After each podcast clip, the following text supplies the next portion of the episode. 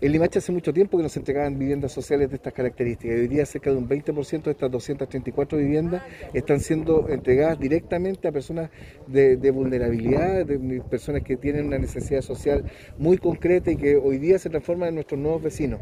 Por lo tanto, solo agradecer al Ministerio de Vivienda, agradecer a el esfuerzo que cada uno de ellos ha entregado y obviamente entender que este tipo de construcciones sí viene a solucionar, a entregar una solución definitiva a los problemas habitacionales que tienen nuestras familias.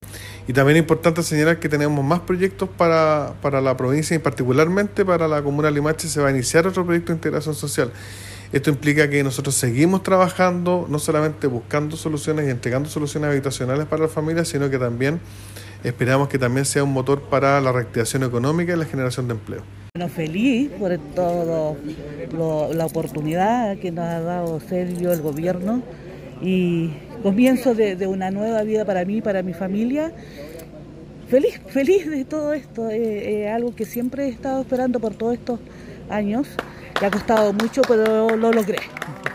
Tenemos tres hijos y gracias a Dios vamos a poder disfrutar de, este lugar tan tranquilo, tan hermoso y vamos a poder eh, entregar todo, todo lo, que podamos priorizar en este lugar que es el trabajo, la familia, los vecinos, vamos a poder entregar mucho amor.